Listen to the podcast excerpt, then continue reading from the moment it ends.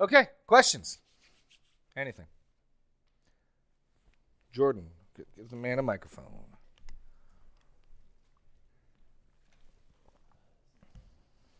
So I thought it was so I thought it was interesting when you were talking about um uh like James kind of being later in the New Testament and then earlier on it was earlier, I guess.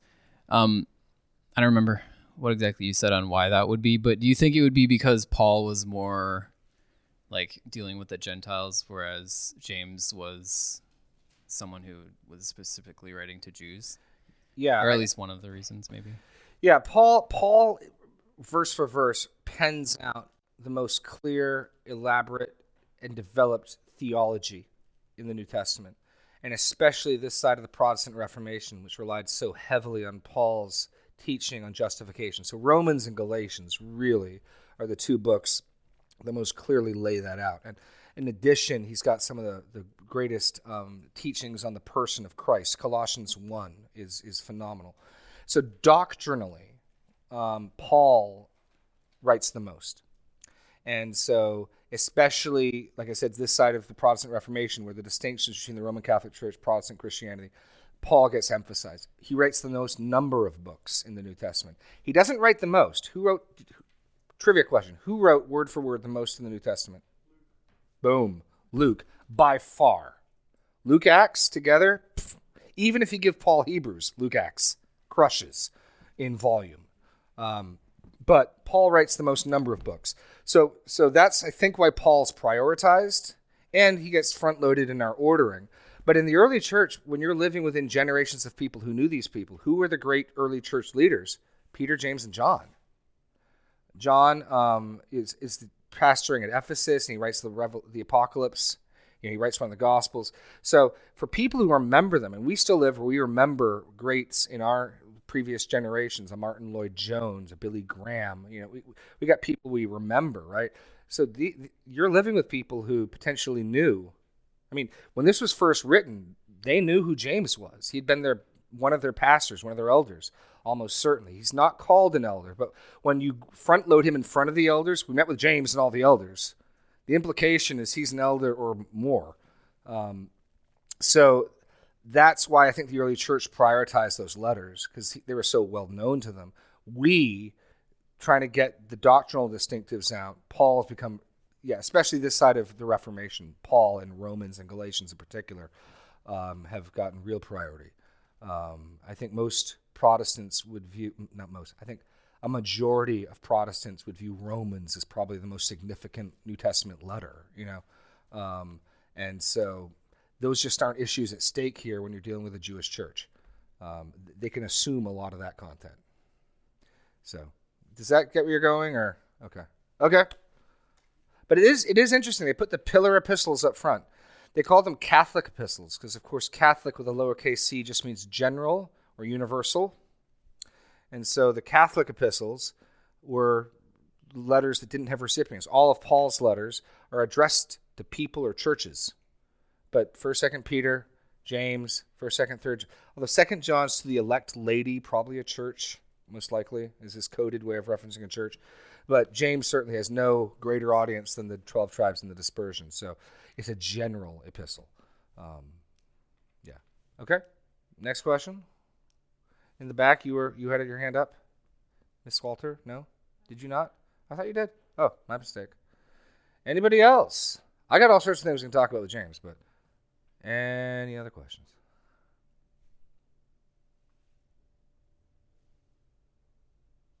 Okay.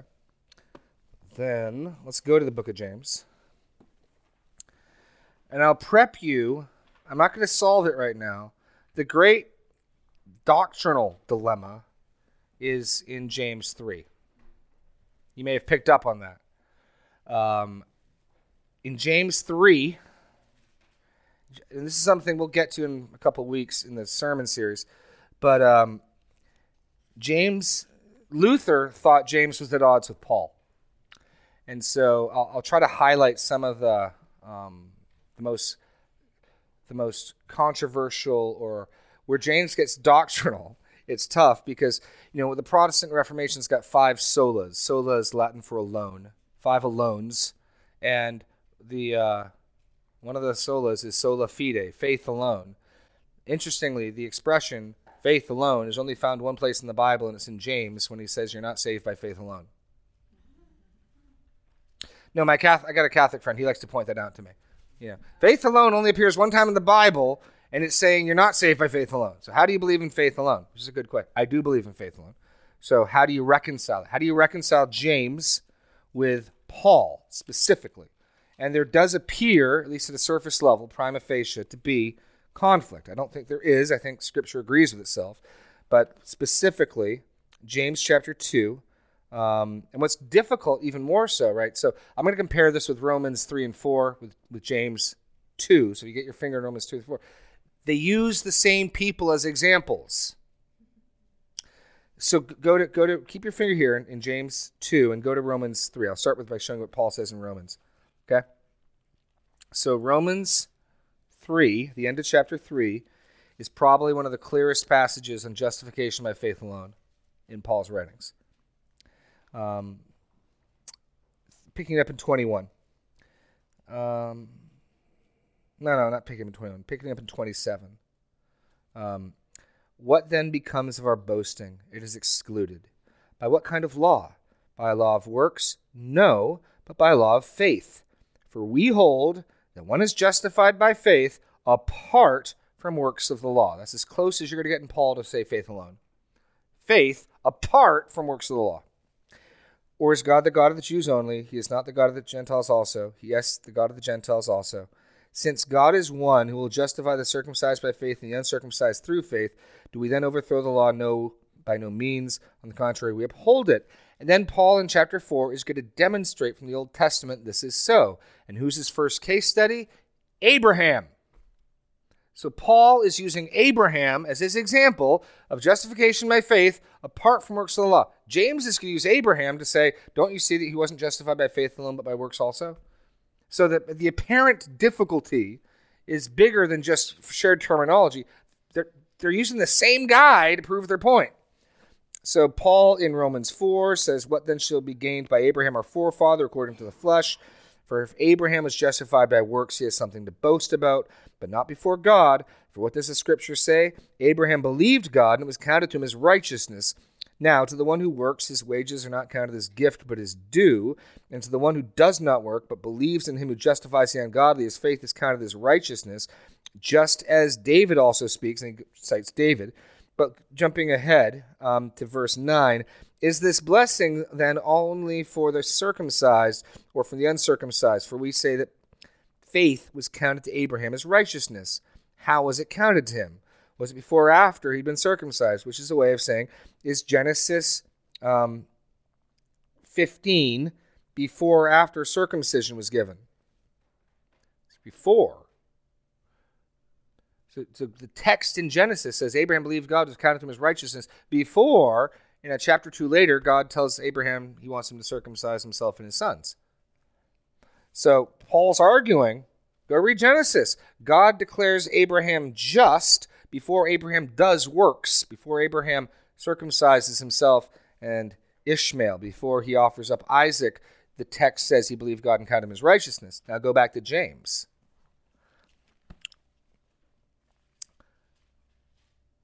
and you read verse 20 Do you want to be shown, you foolish person, that faith apart from works is useless? Was not Abraham our father justified by works when he offered up his son Isaac on the altar? You see that faith was active along with his works, and faith was completed by his works. And the scripture was fulfilled that says Abraham believed God and was counted him as righteousness.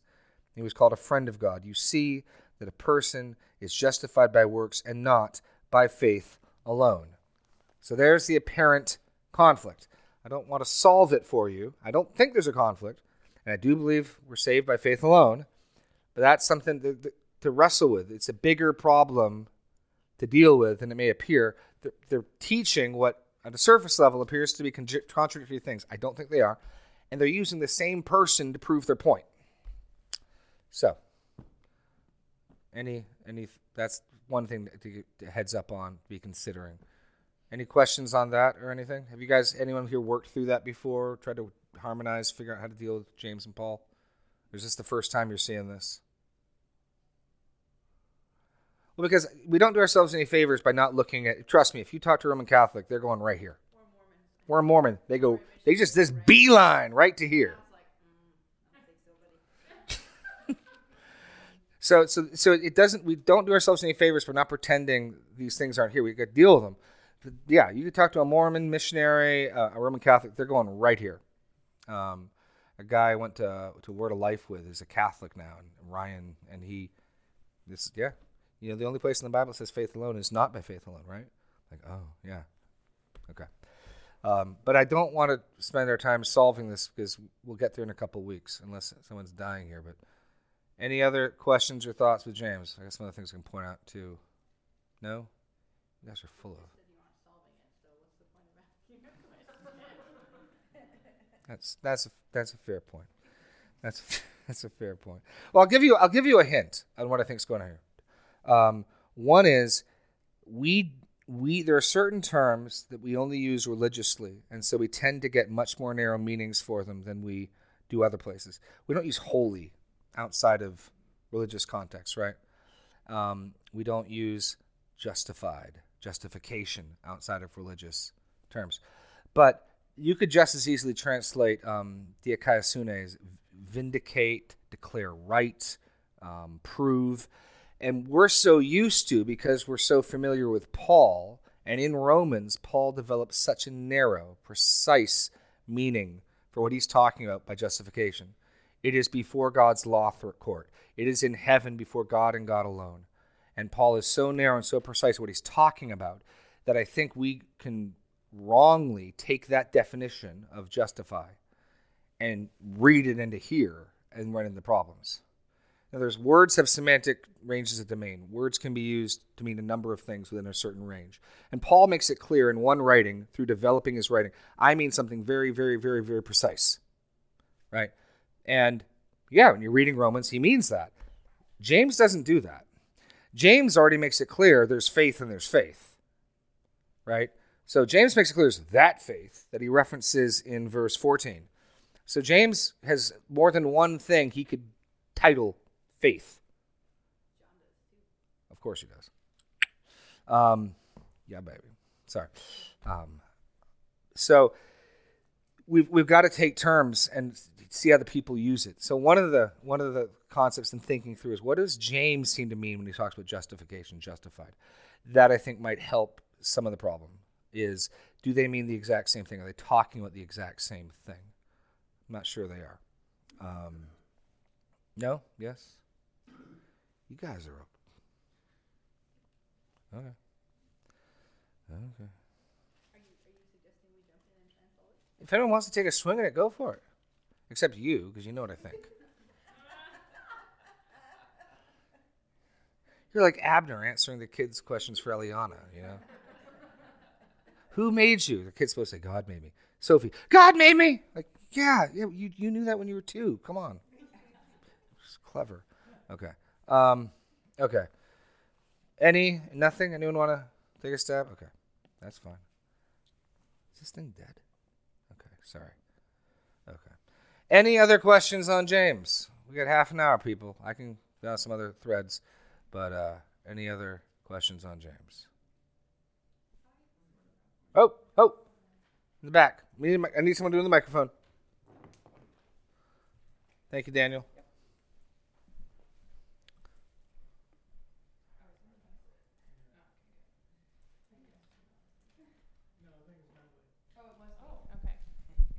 Thought someone else was asking for it, and I was like, "Good, this isn't going to be very well spoken." I thought it was. Oh, okay. Sorry, sorry. I don't Okay. know. I'm, I'm, I'm, yeah. Okay. Natalie, yes. Since you came to this point already, um, this point in the text, I should say, Mm-hmm. verse fourteen. What good is it, my brother, if someone says he has faith but does not have works? So that's the question he's answering right Yeah. now. But in 18, he's saying that that person who says he has faith but does not have works is asking him, You, James, have faith and I have works. Isn't that the opposite? I feel like he's answering the opposite question. Yeah, that, that's that's part of the tricksiness. It's not what you'd expect. Yeah. Okay. No, very astute, and I'm not going to answer that now. Okay, that's good. Absolutely. No, absolutely. Abs- no, no, absolutely. Absolutely. You'd expect the the imagined interlocutor, the imagined objector to say, I have faith, you have works. Instead, the imagined interlocutor says, You have faith and I have works.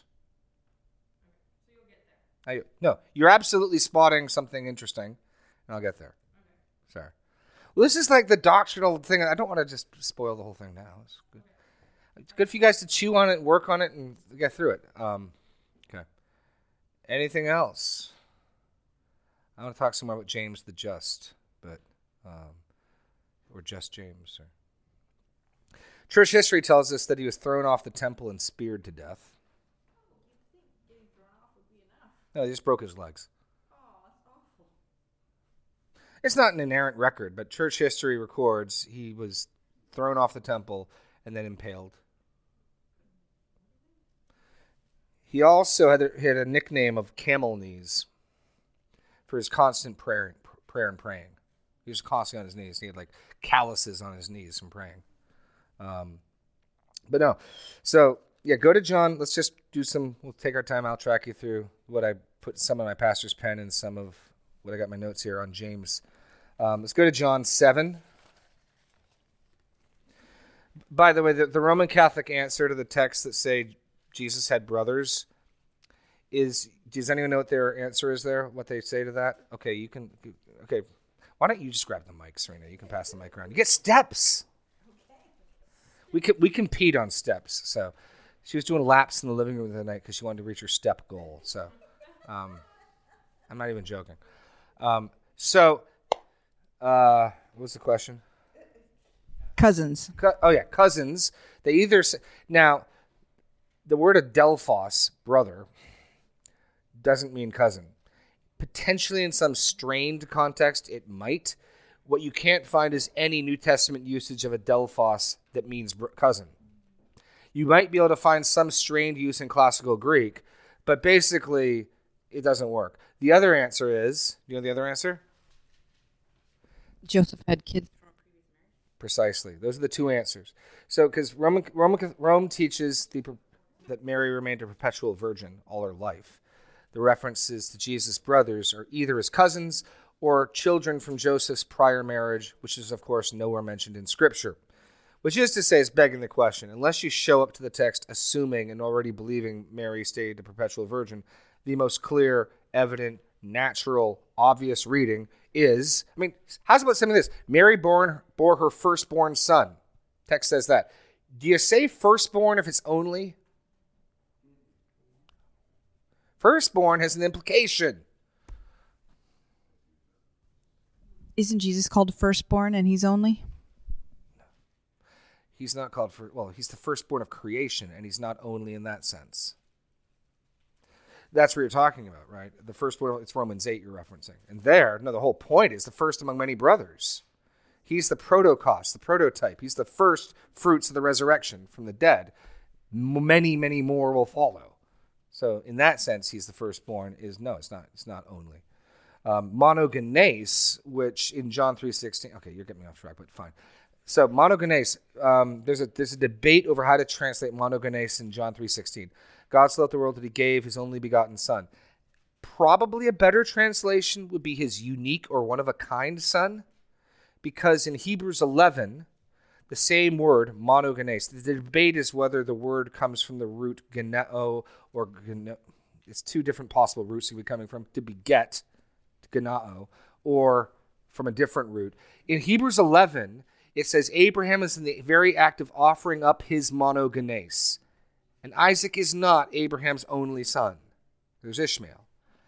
So the whatever monogenes means probably doesn't the circle wouldn't tightly be one one and only. So the idea probably is more unique, special, one of a kind son would probably be a better view, just because it's it's a rare word, but it's used in Hebrews 11, and clearly it doesn't mean only there. Um, so there's some debate over that, but um, anyway, what were we talking about? So Jesus has brothers. So John 7, let's go there, and I'll try to walk you through what we know of James. So James isn't even named here. He's just part of the group of Jesus' brothers. So in John 7, um, yeah, At the time, at this, after this, Jesus went about in Galilee. He would not go up to Judea because the Jews were seeking to kill him. So, in John's gospel in particular, Jesus is very concerned about the timing of the crucifixion. If you read through John's gospel, the reference to his hour, his hour had not yet come. So remember, he goes, so give you an example. John 2, there's a wedding at Cana, and he goes to the wedding, and Mary comes and finds him and says they ran out of wine. And Jesus says, What's that to me, woman? And, and then he says, My hour has not yet come. In fact, John 2 is very similar to what's going on here. A family member of Jesus comes, prompts him to do something, and he says, I'm not going to because my hour has not yet come. And then he appears to do the thing they ask. And you go, huh, what's going on? So let's read this. Now the Jews' feast of booths was at hand. Feast of booths is intense. Okay. Um, you'll get that on the way home. Um, leave him there. He said, Leave here and go to Judea, that your disciples also may see the works you are doing. For no one works in secret if he seeks to be known openly. If you um, do these things, show yourself to the world.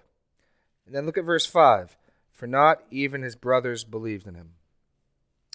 Settle the controversy, Jesus. Go face the people who don't like you, work your miracles publicly, prove yourself to be who you are. And this is seen to be a sign of unbelief. Even his brothers do not believe in him. Jesus said to them, My time has not yet come. Your time is always here. The world cannot hate you, but it hates me because I testify about this works are evil. You go up to the feast. I'm not going up to the feast, for my time is not yet come. After saying this, he remained in Galilee. But after his brothers had gone up to the feast, then he also went up, not publicly, but in private. Which is very similar to what's going on in John 2. In John 2, Mary comes to him, hey, they ran of wine. Jesus says, I'm not going to do it because my hour is not yet come. Then he does do it. In both instances, he does it secretively. Remember, we're told that the head waiter doesn't even know where the wine came from. Only the servants knew about the wine. Um, and here he goes up, not not publicly, but secretly, and he sort of stands up in the middle of the temple in the Feast of Booths, like guerrilla preaching. You know, just sort of stands up, pop, he starts preaching, and you know, it's like guerrilla weddings, right? Yeah. Okay. Um, and so Jesus is intently concerned about the time, his hour.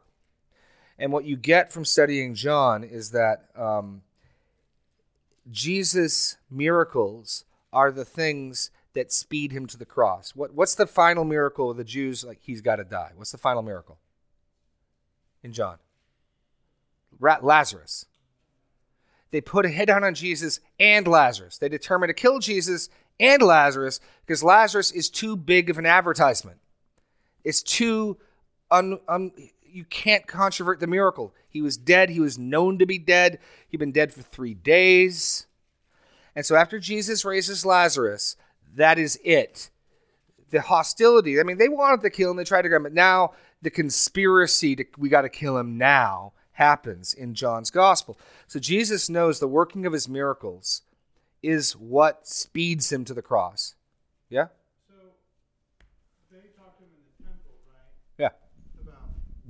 So they talked to him about the, this in the temple, and isn't it kind of his confrontation in the temple that really pushed him over the edge, right? Because he, they get at him however many times, and he just rocks their world. Yes, I'm, I'm showing the different presentations. There's multiple themes of it in John's gospel. John John hinges. So go to John 11. Well, because I'm just thinking about Luke, right? Oh no, in Luke, through Luke, in Luke, it's not that that is what they're presses them over the edge. He's silencing people. He's leaving them with less and less options. So the Sadducees come, he shoots them down. They got nothing to say. Their hands over their mouth. The Pharisees come up, he shoots them down. He's whole, he basically just takes over the temple. It becomes his school. He's teaching it from day till dusk till dawn, and they can't take him on. So the only way they can take him on is not through debate, but through legal legal conspiracy we learn from John's gospel, because John's the only gospel that talks about the resurrection of Lazarus, that that also is a crystallizing event. Um, so let me let me show what I mean. Go to John 11. Um, um, yeah, exactly, 45. Many of the Jews, therefore, who had come with Mary and had seen what he did, believed in him. But some of them went to the Pharisees and told them what Jesus had done. So the chief priests and the Pharisees gathered and the council and said, What are we to do? For this man performs many signs. If we let him go on like this, everyone will believe in him, and the Romans will come and take away both our place and the nation. That lets you get some insight into what their real concerns are. We got a certain amount of power, a certain amount of prominence, and Rome will come in and they'll just sweep the floor.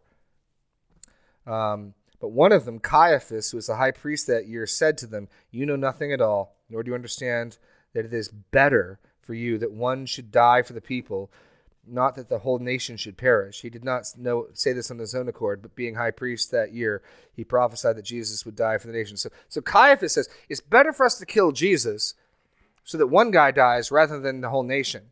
He doesn't realize the implications of what he's saying. He means it purely in a political sense. Rome will kill us all. And if we let Jesus keep going, Rome will come and kill us all.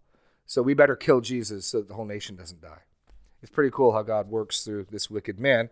He prophesied that Jesus would die for the nation, and not for the nation only, but also to gather into one the children of God who are scattered abroad. So from that day on, they made plans to put him to death. So in John's gospel, at the very least, this is the decisive moment where I think prior to this, they've tried to kill him. If we can, we'd like to kill Jesus. Now we must kill Jesus. We're plotting to kill Jesus.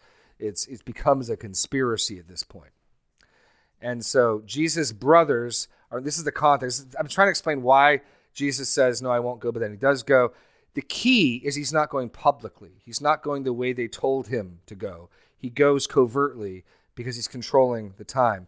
In fact, if you look at 12, the real point for Jesus. So this is the turning point for the Pharisees. In John's Gospel, chapter 12 is kind of a hinge. If you want a real bird's eye view of John's Gospel, chapters 1 to uh, 11 are Jesus' public ministry. Takes place over three or four years. 12 becomes a hinge. You could put 12 in the first or the second, maybe 1 to 12. You could call the public ministry. Then 13 to 17 is Jesus' private ministry. It's just Jesus and the disciples one night, Last Supper, three or four hours. And then from 18 to 21, Jesus' passion, and that's about three or four weeks for the death, burial, resurrection, and post resurrection appearances. So if you want a really simple handhold of John's gospel, 1 to 11, 1 to 12, 12 is kind of the hinge. 1 to 12, public ministry, three or four years. 13 to 17, private ministry, three or four hours. 8 to, no, 18 to 21, passion, three or four weeks, roughly. What? Well, no, passion and post resurrection appearance, the whole thing. Death, burial, resurrection, post resurrection appearances under the title passion. It's got to alliterate public, private, passion. Come on. Work with me here. James alliterates. So does the author of Hebrews. No, she's not. Okay. Okay. That's right. Okay. So, all that to say, in John 11, in John 12, what Jesus gets his sign that it's time for things to go down is when the Greeks start believing in him. That's also going to be the other big provocation for the Jews when the Greeks start believing in him. So yeah, look look at this. Um, they go yeah, verse 20. Now among those who went up to worship at the feast, some were Greeks. So they came to Philip, who was from Bethsaida in Galilee, and asked him, Sir, we wish to see Jesus. Philip went and told Andrew. Andrew and Philip went and told Jesus. And Jesus answered them, The hour has come. Up into the book, this point in John's gospel, my hour is not yet, my hour is not yet. Jesus hears some Greeks are believing in him. He, yeah, now it's time.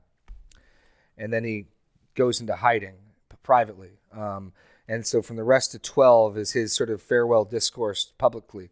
Um, Verse 27 Now is my soul troubled, what shall I say? Father, save me from this hour. But for this purpose I have come to this hour. Father, glorify your name. Then a voice came from heaven I've glorified it, and I will glorify it. Um, and Jesus basically gives a final warning in 35 The light is among you a little while longer. Walk in the light while you have light, lest you be overtaken by darkness.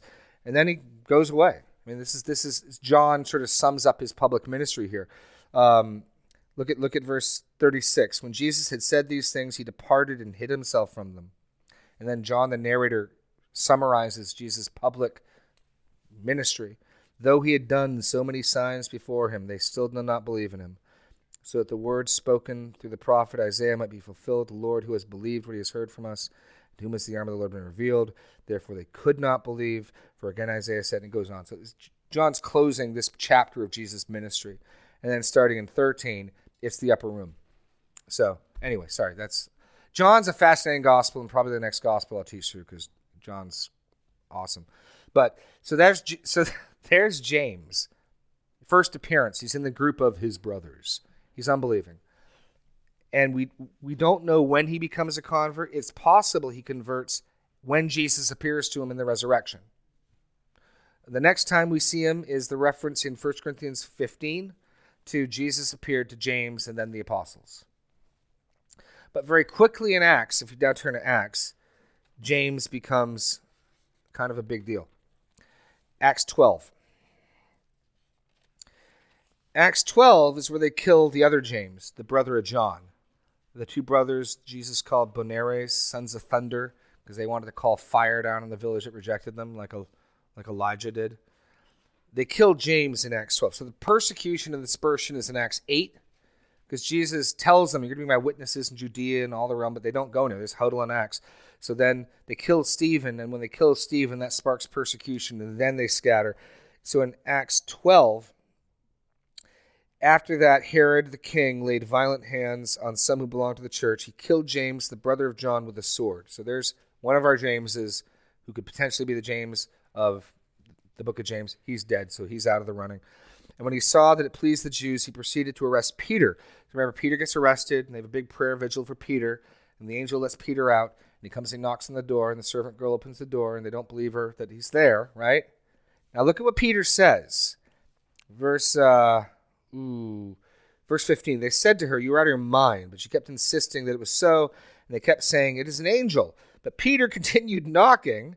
When they opened and saw him, were amazed. But motioning them with his hand to be silent, he descend, described to them how the Lord had brought him out of prison. And he said to them, Tell these things to James and to the brothers. So there's our first indication that James is in some position of prominence. Um, now, again, when I talk about institutional structures, what I mean to say is this the Lord has only given the church two offices institutionally elder, which is a pastor, which is an overseer, which is a presbyter, and deacon. There's no other offices. Um, James knows about teachers. Not many should be teachers, but it seems to be more of a functional description than it is a, a, a title, right? And so um, he didn't give us, you know, um, board of directors. Not that these things are wicked, but we got to distinguish what has God given to us and what are the things we made up. And so, board of directors and things, those are things we made up. And so, James is a leader, and I've heard some people try to say he's a senior pastor. I don't know if they needed those structures. He just clearly was a leader. And people go to him and he's a point person. And so he's in functional leadership, even if we're never we're never told he's an elder. He almost certainly is an elder. Or he's called an apostle, lowercase a apostle, right? But we don't know what function he had. We could just see him. We, we know what function he had. We don't know what title he had, or if he had any title at all. But he heads up. Go to go to Acts 15. He heads up the Jerusalem Council. So here is the very first church synod council, right? And think of the people involved in this council. Think of the luminaries who are present. I mean, most of the New Testament is written by the people in this meeting. Um, so just pick it up in Acts 15. Some men came down from Judea and were teaching the brothers, unless you are circumcised according to the custom of Moses, you cannot be saved. And we know from Galatians that there are similar people saying this, claiming to say it on James's behalf men who purportedly came from James saying the same thing. Which is another reason why we know James is, I mean, Galatians is written before this, because they're going to come out of this with a document signed and written by everyone present. And if that document existed, it is unimaginable that Paul doesn't reference it in Galatians, considering how guns blaze. I mean, Galatians, we're all over the place. Galatians, Paul is so dealing with this notion that he doesn't even greet them. He just comes out like, I'm astonished that you've abandoned the gospel. I mean, and he's anathematizing and damning people. I mean, Paul is all out war against the notion that you have to be circumcised to be saved. If this document from Acts 15 is written, it's unimaginable Paul doesn't reference it. Um, considering he's refuting people who claim to be from James, and James is the guy who said, let's make a document. I mean, that's the best rebuttal. So Galatians almost certainly has to be written before Acts 15. So let's read Acts 15. Okay, so so this is the this is what's completely absent from James, which again is why I think James is before this because this is the big issue in the church. And you saw how much ink was spent in Ephesians dealing with the synthesis of the Jew and Gentile in one body. It's just it's not it's not on it's not on the radar of the book of James. Um, after Paul and Barnabas had no small dissension and debate with them, which is to say, big debate. Do do you know what the literary term for that is? Litotes or litites. There's no small debate. Anyway, um, so being sent away from the church, okay, debate with him, Paul and Barnabas and some of the others were appointed to go up to Jerusalem to the apostles and the elders about this question. So the church is in confusion, and Paul's debating them, but the church is like, hey, Paul, why don't you go up to Jerusalem and settle this? We'd like some, this is disturbing.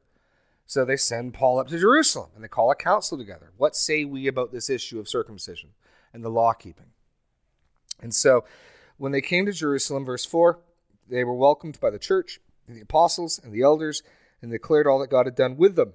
But some believers who belonged to the party of the Pharisees rose up and said, It is necessary to circumcise them and to order them to keep the law of Moses. The apostles and elders were gathered together to consider this matter. So you get the apostles and the elders together. First person to stand up and speak, Peter.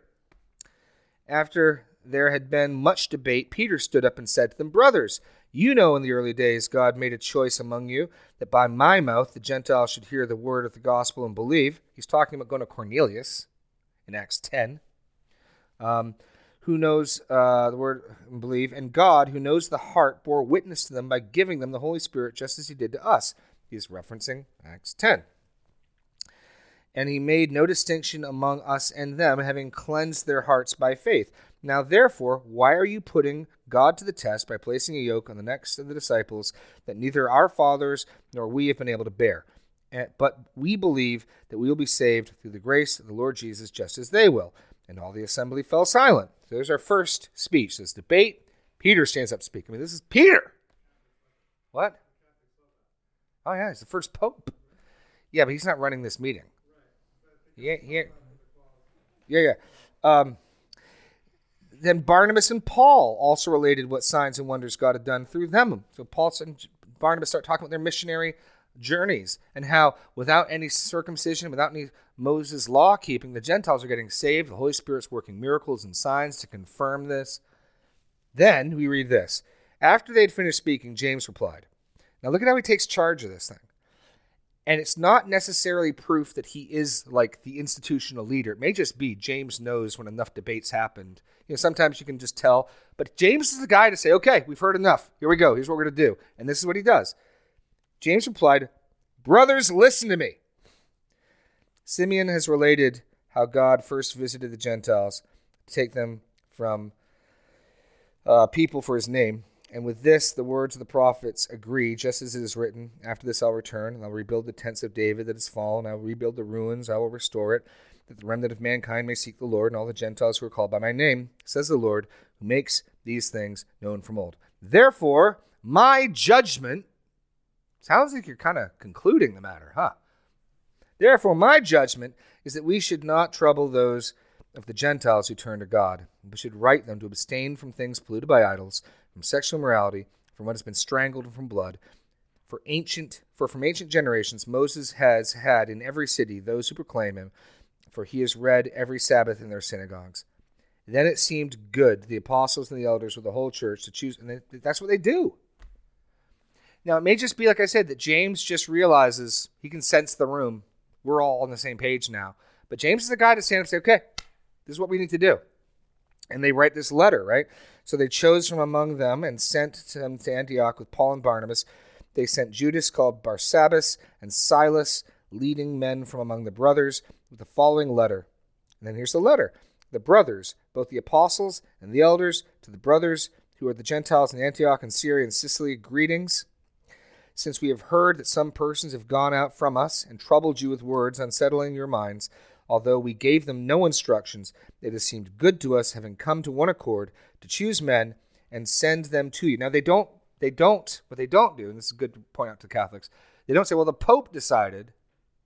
There three times in this text, what's the standard for their judgment? Verse 25, it seemed good.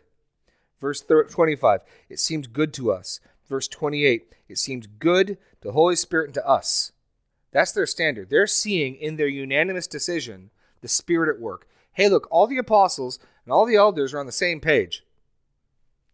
It's kind of a big deal. And so they don't appeal to any greater authority than that. The assumption is the church in the area would care that Peter and Paul and James and the Jerusalem elders all agree on something. So it's, it's interesting to note they don't claim any greater authority than that. Rome claims far greater authority than that. Um, and then they send the letter out. But James is clearly taken lead in this meeting. And then you could jump ahead to Acts. Um, we got four minutes, so jump ahead then to uh, Acts twenty. Where's Paul's? Hold on, I'll find it. Jump ahead to Acts 20, 21. Um, and when Paul returns from his missionary journey, who does he go meet with? James. Three times in Paul's life, he goes up and submits to James. We read about it in Galatians. He went up and he wanted to make sure the gospel he's preaching wasn't contrary to what they're preaching. And he meets with James.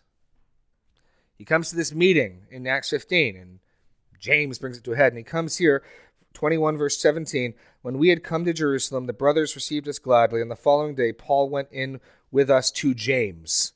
And all the elders are present. After greeting them, he related one by one the things God had done among the Gentiles. And James is going to tell Paul, he's going to give him some counsel. Jump ahead to 23. Do therefore what we tell you.